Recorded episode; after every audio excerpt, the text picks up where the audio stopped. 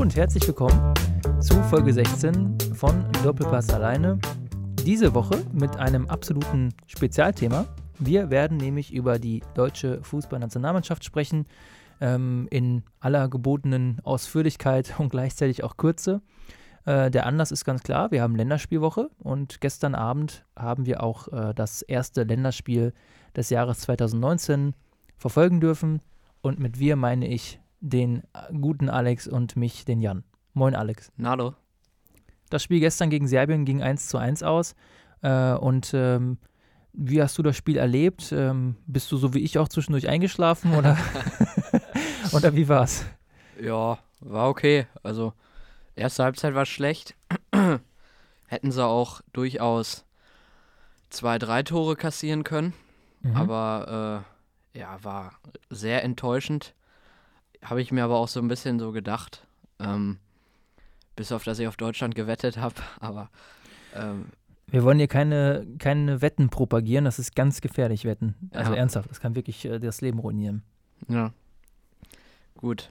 Und sonst, zweite Halbzeit war dann ganz gut. Dann kamen ja Goretzka und Reus. Die haben das Spiel auf jeden Fall um einiges bereichert. Mhm. Vor allem Reus, also da war ich sehr zufrieden mit. Ja, ja, Reus war gut. Ähm, Goretzka war auch gut, schönes Tor auf jeden Fall. Mhm. Sané war auch sehr gut, aber haben die Chancen nicht genutzt. Ich fand sie aber trotzdem nicht so stark. Also hätte ich trotzdem noch mehr gedacht, haben die Tore nicht gemacht. Aber ja, auf jeden Fall, wenn das der Umbruch und das neue Deutschland sein soll, dann ähm, Halleluja. Das wird eine tolle WM. EM, sorry. Ja, ich würde es jetzt ja erstmal qualifizieren. Aber ich würde es jetzt, ähm, ich sehe es jetzt, glaube ich, erstmal nicht ganz so kritisch. Ähm, klar, es war ein serbisches B- oder C-Team, kann man fast schon sagen. Ähm, auf der anderen Seite ähm, war es jetzt dafür, dass es doch schon relativ experimentierfreudig im Sinne von, wir werfen echt mal viele jüngere und unerfahrene Spieler rein, die noch nie zusammengespielt haben. Äh, in dem Sinne fand ich es dann doch positiv. Äh, was mich ja vor allem interessiert hat, wie die Außenverteidiger Heizenberg und Klostermann sich schlagen. Da fand ich jetzt, das fand ich jetzt nicht so berühmt, um ganz ehrlich zu sein. Ich fand aber auch die Innenverteidigung, ähm, zumindest in der ersten Hälfte, nicht so stark und hatte generell immer so ein bisschen Flashbacks zur WM, weil ich das Gefühl hatte, so ähnlich wie bei Bayern diese Saison, dass es immer wieder so einzelne Momente gibt mit riesigen Lücken hinten. Ähm, und die muss man abstellen. Und das ist aber anscheinend scheißegal, wer das spielt. Das scheint ja im Moment so das Problem der Spielanlage zu sein. Ähm, ich war jetzt vom Mittelfeld ganz überzeugt. Also Kimmich, äh, Gündogan und, und Havertz haben da ja gespielt. Ähm, ich habe von einigen gelesen, dass sie von Havertz enttäuscht waren, aber ich muss sagen, meine Güte, der ist 19, das ist ein so geiles Talent. Ich finde, dass der das gut gemacht hat. Ich fand, Kimmich hatte wieder so ein, zwei Sachen, wo er technische Probleme hatte bei der Ballannahme, warum auch immer, das ist gerade irgendwie bei ihm so drin, das lässt sich aber schnell abstellen. Und Gündogan fand ich sowieso auch ganz okay. Also das ist jetzt sicherlich nicht die absolute Zukunftsachse, da wird sicherlich auch groß, zumindest jetzt bis, äh, zum, bis Ende 2020 noch eine entscheidende Rolle spielen und hoffentlich auch wieder etwas stärker werden. Und dann gucken wir mal, wie das läuft. Und vorne fand ich ehrlich gesagt Sané, Werner und Brandt ähm, finde ich immer noch geil, so als ganz Gesamtpaket und gerade auch wenn Reus noch da mitwirkt. Und Sané war für mich wirklich der absolut überragende Spieler. Also da war ich wirklich froh, dass der jetzt in der Nationalmannschaft endlich mal ein Spiel hatte, wo es flutscht. Nur nicht beim Tore schießen, das muss man auch einschränkend sagen. Aber er hat sich so oft da durchgesetzt. Das ist genau das, was wir eigentlich bei Bayern äh, bräuchten. Schade, dass wir es nicht, nicht geholt haben. Ernsthaft, das wäre, der ist wirklich absolut, eine absolute Granate. Also um, um dem herum so mit Brandt und Havertz und so, da kann man, denke ich, so für die Zukunft was aufbauen. Und Werner muss natürlich einfach mal wieder ein paar Hütten machen, ja. Ja, was heißt mal? Also knipst eh generell viel zu wenig dafür, dass er ein Stürmer ist. Ja. ähm, ich dachte dann zur Halbzeit, wen bringt er jetzt rein? So für die Offensive ähm, gab es dann irgendwie nur Reus und Goretzka. Da und muss ich sagen, war ich ganz schön enttäuscht von der Nominierung einfach her, dass der wirklich nur, nur Werner erstmal als Stürmer nominiert hat. Ich finde, ähm, Kruse oder Volland hätte man schon mal nominieren können. Okay, Kruse, die, der und Löw, die haben auch so einen kleinen ist, Konflikt das, noch. Da gibt es nichts mehr, das wird ja, nichts mehr. Aber zumindest so ein Volland oder so, dass man mal einen zweiten Stürmer zumindest hat. Weil Werner bin ich sowieso kein Fan von und ich fand wieder gestern, der steht einfach nie, ja, was heißt nie, aber er steht so oft falsch einfach. Der muss, man muss als Stürmer auch einfach mal im Fünfer richtig stehen. Das, was Mario Gomez einfach überragend konnte, Klose sowieso. Ähm, und das kriegt er irgendwie nicht hin. Dann finde ja. ich ihm auch, wenn er dann mal außen spielt, im 1 gegen 1 extrem schwach, dass er mal einfach eine Körpertäuschung macht und mal einen stehen lässt. Also ich bin überhaupt kein Fan von dem. Ja, also ich finde, dass, äh, ich denke, das kann aber alles noch kommen. Ich finde, vom Potenzial her ist es klug, auf Werner zu setzen, weil es keine gute Alternative gibt in meinen Augen. Äh, Volland, ähm, ich mag Volland. Ich war auch froh, als er ja eine Zeit lang Nationalmannschaft gespielt hat und muss aber sagen, das war alles auch nicht so geil und jetzt gerade auch alles so Durchschnitt, mal gut, mal schlecht. Und dann würde ich eher sagen, dass, da halte ich das auch für stimmig, dass man sagt, äh, wir haben mit Reus und gerade auch mit Sané und Brandt und, ähm, äh, und Werner dann so wirklich schnelle, dynamische, bewegliche Sturmspitzen, die alle irgendwie zum Abschluss kommen können. Und da muss man halt so ein bisschen Routine reinbringen und das zusammenführen. Dann ist das, glaube ich, ganz gut, weil man kann nur mit dem arbeiten, was man hat. Man kann sich nicht einfach Spieler dazu kaufen. Wir sind ja nicht Katar und, und kaufen uns unsere Nationalmannschaft zusammen sozusagen, sondern wir müssen auf das gucken, was es gibt. Und jetzt gerade gibt es keinen Typen wie Mario Gomez oder wie Miro Klose, der jung ist und da reingeworfen werden könnte, zumindest meiner Einschätzung nach. Also niemand, der jetzt gerade schon auf diesem Niveau ist. Und dann finde ich es konsequent zu sagen, wir versuchen das mit, äh, mit Werner, zumal die ja auch ähm, äh, alle dazu in der Lage sind, sowohl Werner, ähm, also gerade Werner und Brandt, auch mal die äh, Rollen zu wechseln und auch mal dann in die Spitze zu gehen. Ja. Da muss man einfach flexibel sein. Wenn man darauf aufbaut, finde ich das ganz gut. Und deswegen bin ich auch sehr gespannt, was wir dann gegen die Holländer machen am Sonntag oder gegen die Niederländer. Ähm, weil das wird ein richtiger Härtetest. Da war ja eigentlich das letzte Spiel in der Nations League gut. Die haben ja gut gespielt und haben es am Ende ja so dämlich aus der Hand gegeben, auch wenn ich es lustig finde, dass Frankreich dadurch äh, nicht weitergekommen ist. Ähm, aber letzten Endes äh, ist das dann nochmal ein guter Test und da hat es ja schon gut funktioniert beim, beim letzten Mal mit der Offensive. Und ich glaube, dass da Potenzial hintersteckt. Also da mache ich mir mehr Sorgen um die Verteidigung, muss ich ganz ehrlich sagen. Da sehe ich jetzt nicht so die Megatalente. Ja. Äh, auch Süle, ist, ich finde ihn sehr gut, wirklich. Aber das ist alles noch nicht so was, wo man das Gefühl hat, so Weltklasse, so wie Hummels und Boateng das waren, ne? wo man dachte, das sind so die besten Innenverteidiger der Welt. Das habe ja. ich, hab ich gar nicht bei dieser Verteidigung, also wirklich bei keinem einzigen. Also sorry, aber da, da reißt mich keiner vom Hocker. Mhm. Also die Außenverteidigung mit Klostermann und Halzenberg fand ich jetzt auch nicht so, so stark. Ich glaube, ähm, Kehra finde ich, find ich für die rechte Verteidigung eigentlich sehr gut. Ähm, jetzt auch mit dem Hinblick auf Sonntag. Und sonst wird es vermutlich dann Nico Schulz übernehmen, ne? Ja. Ah, also, ich weiß nicht, was mit Hector ist. Ist der so komplett raus? Irgendwie? Ja, Löw hat gesagt, dass Löw hat nämlich gesagt, dass Hector gerade nicht auf dem Niveau ist oder sowas. Wo mhm. ich aber ehrlich gesagt sagen muss, ich weiß gar nicht, wie er zu der Erkenntnis kommt, weil ich Hector äh, bei all seinen Einsätzen in der Nationalmannschaft zum Beispiel immer ganz okay fand tatsächlich. Mhm. Ähm, aber vielleicht, ich glaube, vielleicht sagt Löw jetzt, die beiden Alternativen sind halt besser. Aber ich würde Hector ähm, da durchaus eher noch in einer prominenteren Rolle sehen, als Löw es vielleicht gerade tut. Ja. Äh, warum auch immer das jetzt so ist, aber. Ich habe da immer dieses Tor gegen Wolfsburg im Kopf. Ich glaube, das wurde sogar Tor des Jahres. Wo er da das alle hatte aus, echt was von Messi so ein bisschen. Das war, ne? das war richtig geil, ja. Dieser geilen, wie er einen Ball mitgenommen hat und dann über den Kipper gechippt. Das war ja. echt geil. Naja, ja. aber ähm, gut, es ist auf jeden Fall, also ich verstehe deine Ernüchterung so ein bisschen. Ähm, aber ich, ich, bei mir war das, glaube ich, nicht da, weil ich habe mir echt gedacht, so meine Güte, hoffentlich, also ich habe äh, vorm Spiel noch so halb schlaftrunken, ich muss sagen, ich bin echt zwischendurch eingepennt, habe ich noch 1-1 getippt. Ähm, ja. Als die beiden, als nämlich da die RTL-Jungs da ihre Tipps abgeben, habe ich gesagt, geht 1-1 aus. Mhm. Ähm, also ich habe jetzt, ich habe schon gedacht, dass es schwierig wird. Das natürlich, Im Endeffekt hätte Deutschland aber gewinnen müssen. Man muss auch ganz klar sagen, das war kein, nicht so ein starker Gegner. Deutschland hätte gewinnen müssen, hat die Chancen nicht genutzt. Und äh, das Gegentor war einfach selten dämlich. Das dürfte niemals fallen. Auf der anderen Seite hatte Serbien aber dafür auch noch dieses Ding, wo er, wo er allein vom Tor steht und das Ding drüber sendet. Ich weiß nicht mehr, wer es war.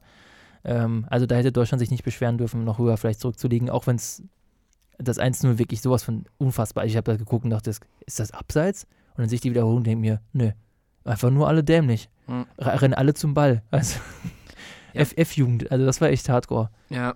ja, bei mir ist irgendwie so diese Verbindung zur Nationalmannschaft komplett weg. Ja. Das ist echt krass.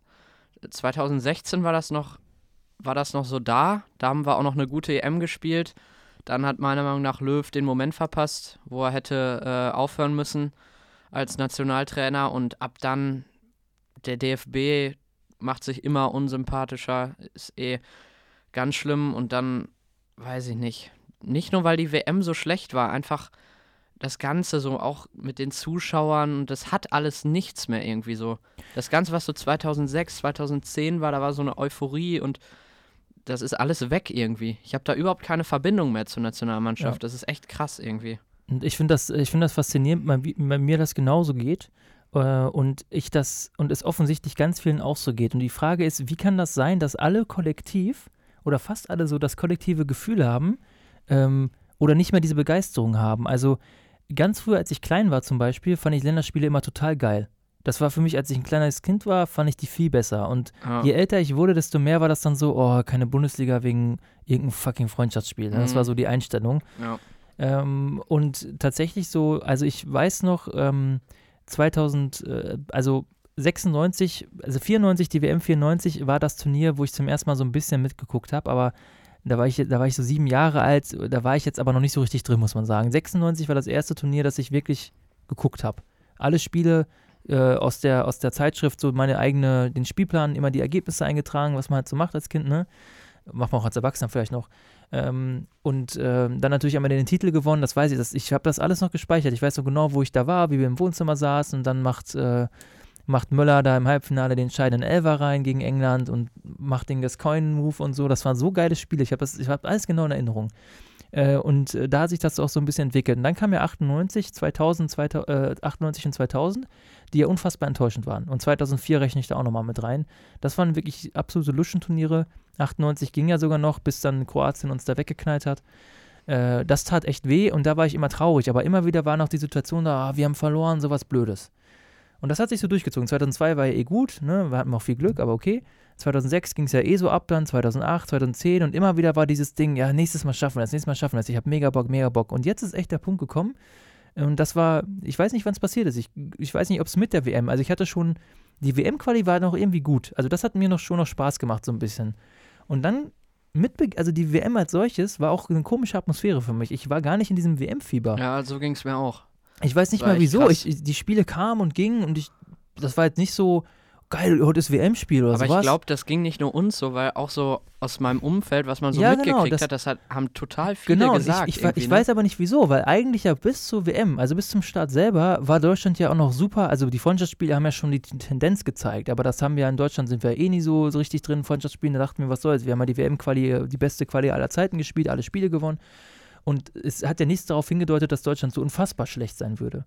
Und ähm, ich hatte aber schon noch, bevor das erste Deutschlandspiel war, so das Gefühl, boah, hm. Also hatte ich nicht so diese Leidenschaft oder diesen Megabock. Und dann kommt noch hinzu, dass Deutschland so scheiße war und ich da nur noch saß und dachte, meine Fresse, regt ihr mich gerade auf, so, ne? Weil so nach dem Motto, Löw, was hast du gemacht? Was hast du, weil das, der Kader war ja nicht schlecht. Der Kader war ja immer noch unglaublich hochklassig besetzt und spielt da so eine Grütze zusammen. Und dann war ich echt sauer. Da habe ich auch, das war auch so das erste WM-Turnier, und vielleicht liegt es auch daran, dass man 2014 Weltmeister geworden ist, habe ich gedacht, weil da ist dieser Druck endlich abgefallen. Weil ja so eine ganze Generation, dazu zähle ich ja auch, weil ich mich, ich war 1990 zwar geboren, aber ich habe es nicht mitbekommen. Das war ja, unsere Generation hat endlich einen WM-Titel wirklich miterlebt und plötzlich ist das so ein bisschen abgefallen, so dieses, das will man ja gerne erleben. Ne? Also ich habe jetzt in meinem Leben EM- und WM-Titel erlebt und bin froh darüber, dass ich das einmal so live miterleben konnte. Und deswegen war jetzt das Gefühl 2018, wo dann gegen Korea äh, es nicht lief und ich so dachte, Alter, wollt mich verarschen, was spielt ihr da zusammen? War das mehr so Wut als Enttäuschung. Und dann fährt das 1 0 und dachte ich so, ja gut, was soll's? Drauf geschissen sind wir halt raus. Das war echt so ein, da war ich nicht so verzweifelt, während ich im Vergleich dazu 2010 und äh, 2012 und auch 2008 unfassbar enttäuscht war. Also ich weiß noch, 2010 habe ich hier in Benno ausgeguckt, äh, das ähm, Halbfinale gegen Italien. Und dann bin ich abends, bin ich 2010? nach 2010, ja. Das war doch gegen Spanien, wo Puyol den da. Ach so, das war, das, sorry, das war, das war äh, 2012 sind wir gegen, äh, gegen Italien. Das war das, äh, 0, das 1 zu 2 Balotelli, gegen Italien. ne? Balotelli, ja. genau. Und Öse mit dem Elfer noch ähm, ganz am Ende. Das Spiel ja. meine ich. 2010 habe ich auch in Benno ausgeguckt. Äh, ja. da, das war ja tagsüber das Spiel. Ähm, das war sehr traurig auch. Da hat das ganze Benno ausgeguckt. Und 2012 waren wir abends dann hier und dann bin ich noch, weiß ich noch, draußen an den Kanal gegangen, habe mich dann gelegt und dachte so, das kann nicht wahr sein. Wie können wir mit dem Kader gegen diese italienische Mannschaft verloren haben? Wieso hat Löw wieder Scheiße gebaut taktisch? Wieso ist es wieder passiert? Das war, weißt du vielleicht noch, dass äh, Groß ja, äh, glaube ich, Pirlo bewachen sollte. Das war so, es war alles so Banane. Das ganze Spiel war so absurd. Äh, und das hatte ich alles nicht mehr. Also 2016 habe ich mich auch noch echt aufgeregt. Da war ich wirklich sauer, weil das so unnötig war. Wir waren nicht schlechter als Frankreich, überhaupt nicht. Unser Kader hätte den EM-Titel locker noch holen können und die Chance wird echt vergeben durch, ja, Schweinsteigers dummes Handspiel und diese Chancenverwertung schon wieder, ne? Es war echt alles bitter. Ja. Und deswegen, also, aber die Frage ist eben, wie, wie konnte es dazu kommen? Also, wie kann es dazu kommen, dass im Prinzip fast alle keinen Bock mehr haben auf Nationalmannschaft? Und dann, du hast es ja schon angedeutet, so, vielleicht hat es ja wirklich äh, dann doch damit zu tun, dass jetzt so diese, ähm, dieser, ich sag mal, dieses, dieses äh, kreuzförmige. Also auf der einen Seite hast du ja den sportlichen Erfolg. Und wenn du sportlichen Erfolg hast, hast du sowieso irgendwie immer recht. Und die Zuschauer kommen ja von alleine. Also wenn Deutschland Halbfinale spielt, dann hast du natürlich die größten Quoten und was weiß ich was. Und dann sind natürlich die Stadien voll. Dann sind das Stars, dann willst du die sehen und die kleinen Kinder lieben diese Spieler. Und ähm, um diesen Erfolg herum hat ja der DFB angefangen, vor allem mit äh, um Oliver Bierhoff herum, äh, ihn so quasi als den, als den Sportchef da, ja, dieses krasse Marketingkonzept aufzuziehen, ne? dieses Fanclub-Nationalmannschaft und wir für Deutschland und ähm, dies, das, wir sind eine total krasse Marke und wir nehmen jetzt einfach mal 120 Euro für ein scheiß Freundschaftsspiel-Ticket gegen Georgien, ist jetzt übertrieben oder sowas, ne? Die haben halt angefangen, so ein Premium-Produkt drauf zu, draus zu stricken, sondern versucht, so ein Fan-Dasein wie beim Vereins, wie bei einer Vereinsmannschaft draus zu machen. Und das ist so lang gut gegangen, bis äh, Löw wirklich sportlich so versagt hat, also als Trainer so versagt hat, dass die Leute sich dann gedacht haben, Alter, ihr vermarktet mir hier so einen Friede, Feuer, Eierkuchen, wir sind der geilste Verband der Welt, Scheiß. Und auf der anderen Seite spielt ihr so eine Grütze zusammen gegen irgendwelche ähm, Thekenmannschaften, um es mal ganz polemisch zu sagen, äh, das passt doch nicht mehr zusammen. Und wieso soll ich jetzt hier 60 Euro zahlen, um mir anzugucken, wie Deutschland gegen Georgien sich ein 1-0 er erkrämpft oder sowas? Das hat man früher vielleicht noch gemacht mit Erich Dribbeck um 2000 herum, ja, oder 2004. Von mir aus habe ich mir die Scheiße reingezogen, aber da war es auch noch was anderes. Da war, äh, äh, da konntest du einfach zu so einem Trainingstag in der Nationalmannschaft, da waren zehn andere Leute oder sowas. Die Zeiten haben sich da ja komplett gewandelt. Und ich glaube, das passt nicht mehr zusammen. Das geht den Leuten dann auf den Sack dass dann Oliver Bierhoff sich da hinstellt und auch diese arrogante Haltung vom DFB, wir wissen schon, was wir machen und Löw hat hier eine tolle Analyse gemacht von der WM und dann guckst du dir den Scheiß an, denkst dir, das ist doch keine Analyse, willst du mich verarschen? Ne? Also dieses Arrogante, was aber nicht mehr gerechtfertigt ist durch den Erfolg und trotzdem noch diese arrogante und äh, markenorientierte Außenhaltung. Ich glaube, das ist das, was den Leuten auf den Sack geht. Die ja. haben gemerkt, dass das ein künstlicher, das künstlich aufgeblasen ist. Ja. Ja, Oliver Bierhoff für mich auch einer, der komplett den Moment verpasst hat, wo er hätte sagen sollen, jetzt höre ich auf, jetzt reicht's. Weiß ich nicht, jetzt macht er sich auch irgendwie nur noch lächerlich, finde ich. Nee, das sehe ich anders. Also ich finde nicht, dass er, er hat ja nicht so viel, er hatte mit dem Sportlichen nichts zu tun. Ähm, er hat aber den, er hätte, er, hätte, er hätte erkennen müssen oder die, die Stimmung besser lesen müssen finde ich. Also die hätten nicht so weitermachen sollen mit diesem ganzen, äh, die Mannschaft. Nein, die, die hätten diese Marken, diesen Markenkern anders definieren müssen, glaube ich ein bisschen mal wieder zurückhaltend sein. Ja, ich weiß nicht. Also häufig auch haben. haben Weil er hat, er hat gute Arbeit gemacht, finde ich. Ja, hat er, aber ich finde auch so ab 2016 oder so, ich weiß nicht, irgendwie auch nach der WM und so, da hat er auch da manchmal so krasse Aussagen rausgehauen. Also irgendwie, dann sitzt er beim Bayern-Spiel jetzt mit Bayern-Schal und so, also es passt alles irgendwie nicht. Und irgendwie, da muss sich mal komplett was verändern, aber irgendwie ist es mir auch so egal geworden, was eigentlich echt schade ist. Aber ja, ich weiß es auch nicht. Also du hast auch noch gesagt, 2018 wäre der Kader eigentlich echt gut gewesen. Ich weiß gar nicht, ob der Kader so gut war. Ich dachte immer, wir haben einen sauguten Kader, hab's mir dann aber mal nochmal genauer angeschaut. Ich glaube, auf den Flügeln hatten wir viel zu wenig. Da hatten wir Reus, Brandt, Wen hatten wir noch? Müller vielleicht? Da hatten wir viel zu wenig, auch weil Sané nicht nominiert wurde. Und dann im Sturm Werner und Gomez, ich weiß es nicht. Und als Zehner nur Özil, also, ich, ich fand den gar nicht so stark, ja, den was Kader. Heißt, was heißt nur Özil? Also wir hatten, glaube ich, also ich, ich finde, vom Potenzial her war der Kader auf jeden Fall stark genug, um weiterzukommen.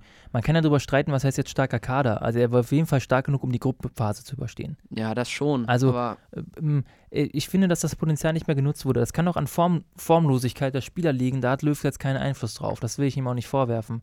Dass er Sané nicht mitgenommen hat, fand ich vollkommen okay, weil Sané bis dato jedes Nationalmannschaftsspiel vollkommen verschissen hat. Das muss man auch mal so sagen. Ähm, der hat immer, entweder hat er überdreht oder hatte so eine komische, langweilige Attitüde auf dem Platz.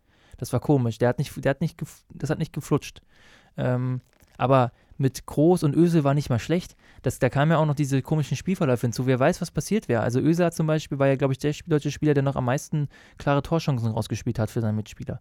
Ähm, der zum Beispiel diese Flanke im Spiel gegen Korea geschlagen hat, wo Hummels aus fünf Metern einfach mal am Tor vorbeiköpft, wie so ein, weiß ich was, ein Betrunkener. Ja, also wo er, die Chancen waren ja sogar da, trotz dieser schlechten Spielleistung. Ähm, aber die Spieler wurden einfach nicht ihren Stärken gerecht eingestellt oder eingesetzt. Also ich glaube, dass es da auch generell ähm, daran gescheitert ist, dass wir da taktisch zu arrogant waren, dass wir dachten, ähm, hat man ja schon gesehen, im ersten Gruppenspiel gegen Mexiko hat er, glaube ich, Reus draußen gelassen, weil der nicht ganz fit war oder so. Also, da war ja schon die, da wurde ja schon die Wartungshaltung gesetzt, wir kommen ja eh durch die Gruppe. Und wir müssen jetzt schon unsere Spieler für die K.O.-Runde schonen. Ich glaube, das hatte dann mehr damit zu tun, ähm, ja. als, als die Qualität des Kaders. Ich weiß, der, der Kader war auf jeden Fall nicht so stark wie 2014. Aber ich finde zum Beispiel, 2014 war jetzt ja auch nicht unbedingt stärker als 2012.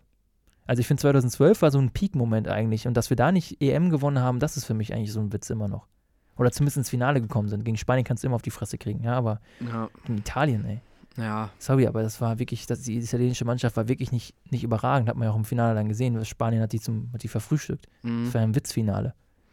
Ja, ich wollte jetzt auch nicht die WM 2018 zu stark nochmal aufgreifen, weil ist auch sowas, wo man einfach gar nicht mehr drüber reden möchte. Ja, gut, aber ne? man muss ja sagen, das ist ja so ein einschneidendes Erlebnis gewesen. Es ist ja ein absoluter Negativrekord. Also es, ich, was mich vielleicht sogar am meisten stört an der WM, das, gut, wir haben sie nicht gewonnen, scheiß drauf, ist halt so. Muss man auch nicht von ausgehen, dass man jede WM gewinnt.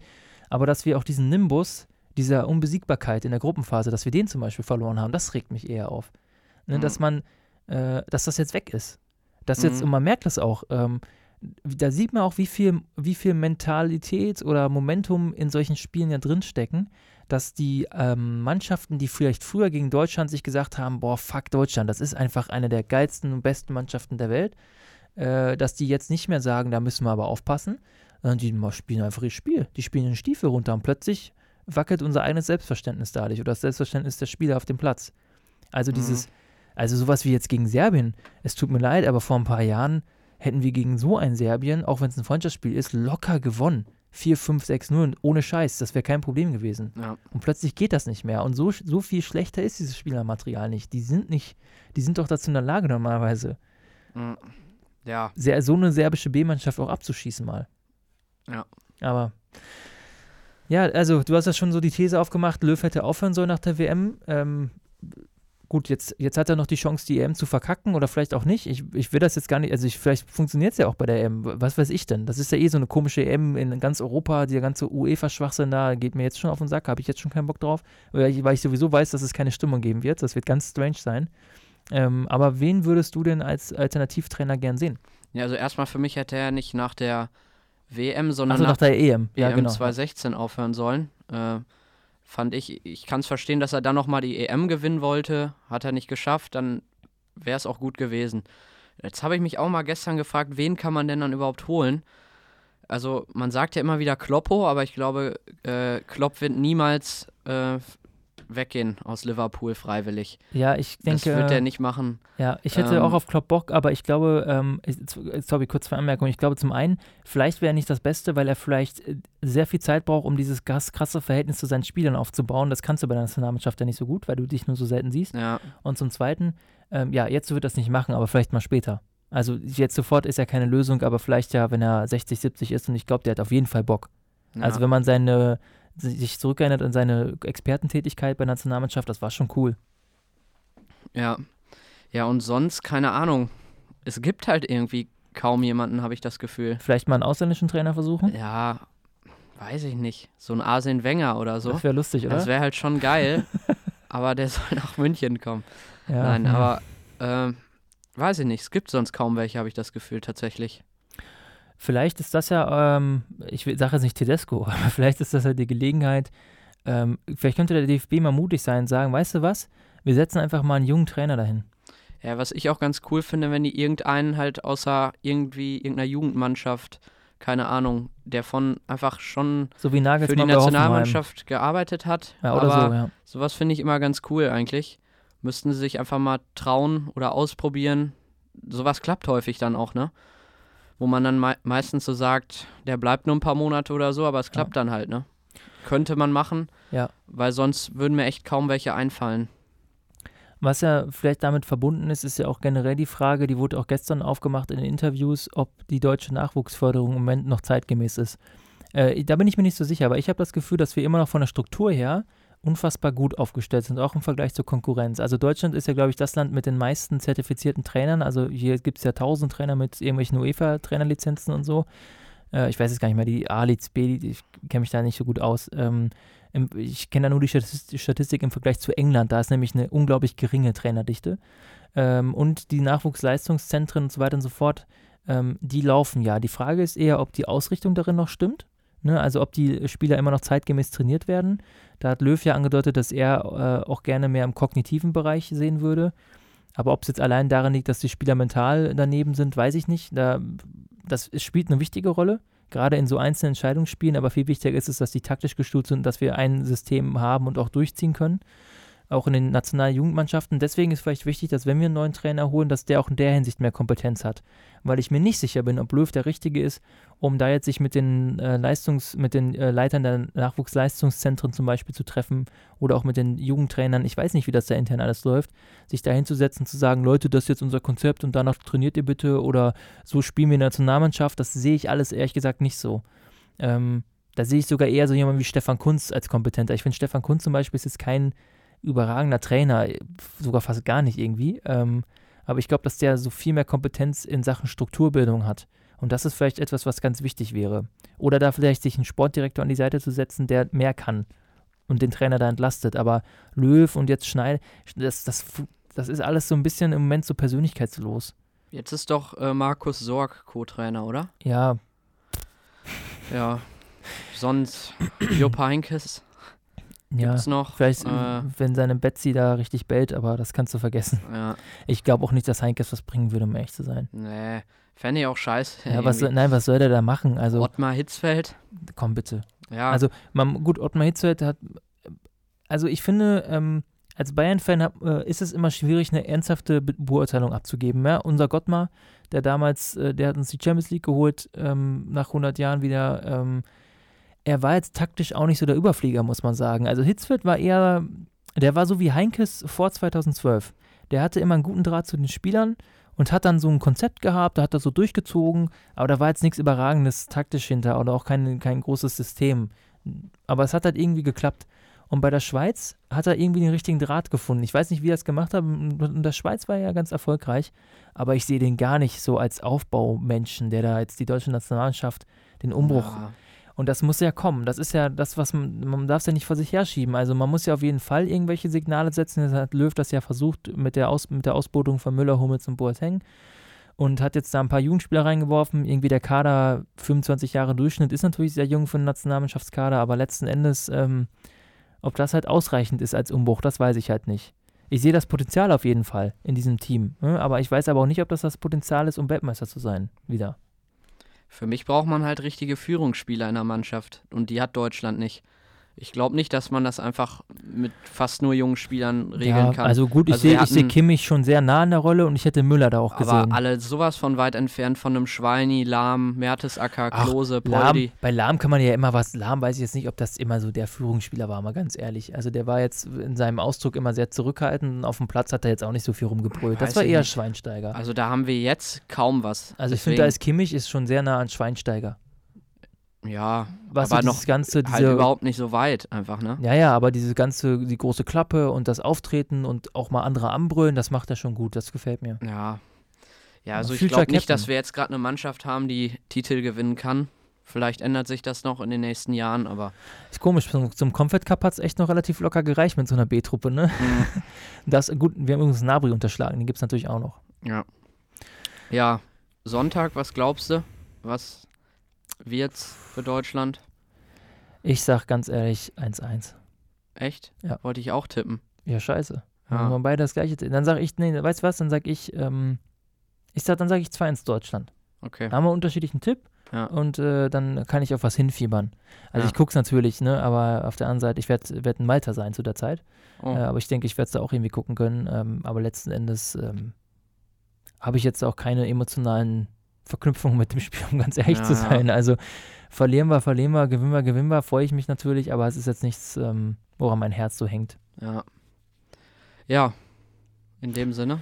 Ja, in dem Sinne können wir nur noch sagen, ähm, weiß ich auch nicht. Wir, wir, wir warten jetzt mal auf die Endqualifikation, vielleicht zündet, entzündet sich der Funke, dann können wir auch nochmal drüber labern, wenn es ja. richtig losgeht. Aber ansonsten ähm, irgendwie mal tote Hose, so man richtig, freut sich, wenn wieder Bundesliga ist. Genau, man freut sich, wenn wieder richtiger Fußball gespielt ja, wird, ja. genau. Und der wird dann ja jetzt am Wochenende, noch, nee, äh, am übernächsten Wochenende wieder kommen. Ja. Wir haben das Spiel auch schon getippt für euch. Ähm, wir sind sehr gespannt darauf, ob unsere Tipps hinkommen. Ich habe sie schon mal alle vergessen. Ja. Ja, werden wir nochmal auf die Page packen und dann drüber reden. Habe ich schon überlegt, dass wir die mal alle veröffentlichen, dass wir das auch besser nachvollziehen können. Ja. Und äh, wir wünschen euch jetzt aber dann ein wunderschönes Länderspielwochenende noch. Genau. und freuen uns auf ähm, nächste Woche. Ja. Bis dahin, gut Kick. Tschö.